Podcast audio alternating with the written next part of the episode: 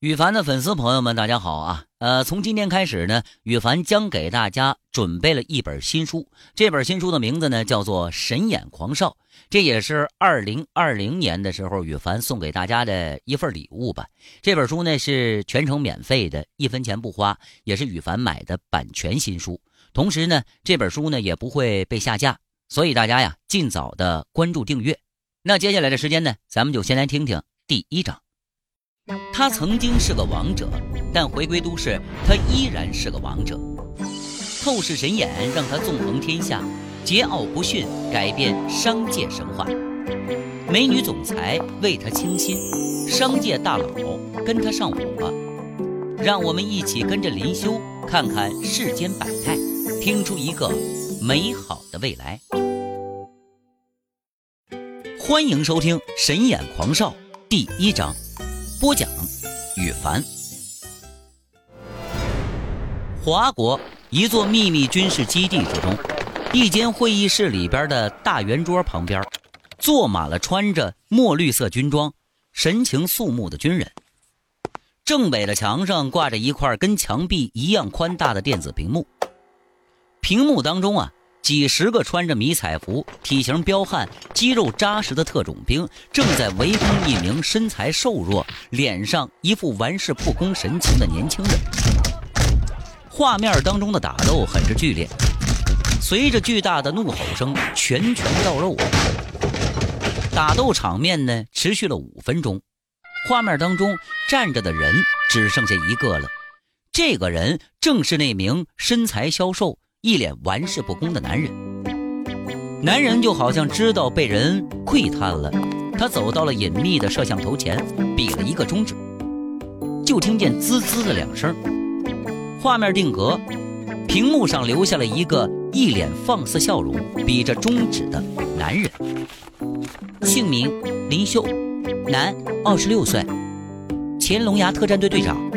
在一次金三角缉毒行动当中，违反军令擅自行动，一人刺杀五名国际大毒枭，毒贩手下二十八人，严重的违反纪律，行为极其恶劣。一名英姿飒爽的女军官，她念完了关于林修的调查报告之后呢，放在桌子下的拳头紧了紧。首长，派这样的人去执行那项任务，恐怕不妥吧？一名少将军衔的军官啊，朝着坐在首位的一名白发花花的老人问着：“不用多说了，我自有分寸。”老人从椅子上站了起来：“林修是我一手带出来的兵，对他，我比任何人都了解。散会。”说完之后啊，他抬腿走出了会议室。那名英姿飒爽的女军官紧随其后追了出去。探监室里边，老人坐在一张椅子上，旁边站着刚才的那位女军官。两个人对面坐着刚刚监控视频里边的那个男人。林修夹了夹手指，朝着老人一笑：“哎，老头子，先来根烟抽抽，要不然啊，一切免谈。”林修，你好好跟爷爷说话。为了保你，爷爷可没少费心思啊。老人身边的女军官啊，她有些懊恼的瞪了林修一眼。好了，景秋啊，这个混小子什么德行，爷爷比你更清楚。老人笑了笑，从兜里边掏出了一盒特供中南海，丢给了林修。林修抽出了一根烟，叼在嘴上，朝着女军官点了点头。你还愣着干嘛呀？点火啊！哼！女军官是娇哼了一声，不过看到老人笑盈盈的样子，并未阻止，她还是走上前去给林修点燃了这支香烟。要是让部队其他的人看到啊，冷面教官林静秋此时此刻这样的神情，绝对会大跌眼镜的。再者来说了，在天龙特战队。敢让林静秋点烟的，也就眼前这个男人了。别人抽个烟都得躲得远远的，被林静秋闻到一点烟味啊，少不了要进行一场百公里的负重越野。爷爷真的是太宠着这个混蛋了，这家伙也不知道给爷爷灌了什么迷魂药。林静秋帮林修点完烟之后呢，回到了老人的身旁，心中是一阵不忿。这一次你犯事儿，我给你揽下来了。老人看着吞云吐雾的林修，缓缓的开口：“虽然你以前立过不少的功，但是在部队呀，不流行将功抵过那一套。”林修吐出了一口淡青色的烟，他抬头看向了老人，神情有些不耐烦：“哎，老头子。”你有话直说行不行啊？少跟我说一堆没营养的。有这时间呢，你出去上外边的公园，找个小老太太谈谈理想，这有多好？老人被林修的一句话给逗笑了。哼，你一个混小子，老子就不跟你扯淡了。虽然这一次啊，我把你保了下来，不过部队你还是待不下去了，正好去东海市帮我一个忙啊。啊帮忙，没错，去暗中保护一个人。通俗一点说呢，就是当一年的保镖。哎，拉倒吧啊，这事儿免谈，我可不去。让我一个龙牙特战队的队长去给人当保镖，一个小小的东海市市长也没这么大牌面啊。哼，这是被保护对象的资料。老人将一沓资料递向了林秋，我都说了，我不。林秋说话说到了一半，突然之间愣住了。老人递来的资料最上边的一张啊，是一张女人的画像，精致的五官，用眉眼如画来形容是最为贴切了。皮肤白皙细致，就像剥了壳的熟鸡蛋一样，身材也是无可挑剔。哎，老爷子。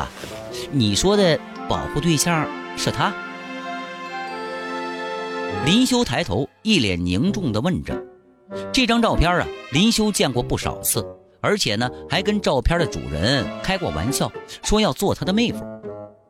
半年前，林修发疯，也是因为这张照片的主人在执行任务当中不幸遇难。没错，方远的妹妹方雅。”现在是方氏集团的总裁，老头啊，咱什么时候动身呢？林修见到保护对象是自己好哥们的妹妹，二话不说，他就决定前往了。专用火车票，随时可以使用，啊，越快越好啊！还有呢，这是位于东海市的一栋公寓房的钥匙，这套房啊是在你的名下。这是地址。老人将一张火车票、一串钥匙和一张纸一起递给了林修，并且又叮嘱了一句：“记住啊，不要暴露自己的身份，有很多人都在盯着的。”看来这丫头身上藏着不少的事儿，还有意思啊！哎，行，保证完成任务。林修收起了这几样东西。起身从座位上站了起来，朝着门口走了出去。三天之后，东海火车站，林修背着一个军绿色的背包走出了出站口。他打车到老爷子准备的那套公寓房，已经是晚上十点多钟的时间了。公寓里边家具家电全是齐全的，林修直接是拎包入住，安顿了下来。洗完澡之后啊。林修围着一条浴巾坐在沙发上，翻看着关于保护对象方雅的资料。经常出没的地方，呃，冰燕酒吧。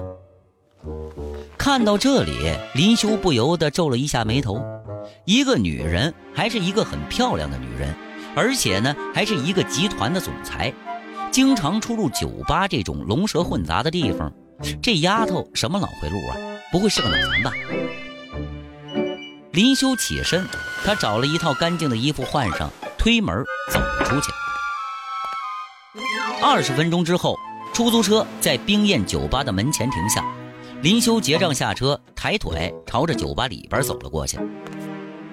震耳欲聋的音乐，疯狂扭动的人群，酒精和各种香水掺杂的奇怪味道，成了酒吧特有的符号。林修在执行任务的时候是有名的公子哥，酒吧这种地方啊，他自然是没少来。来到了酒吧，他感觉比他们回家还亲切呀。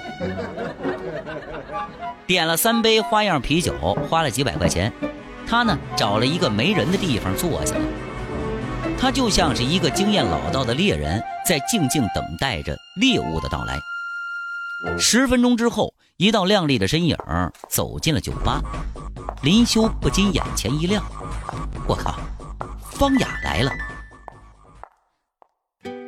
刚才您正在收听到的是《神眼狂少》第一章，由羽凡播讲，感谢您的收听。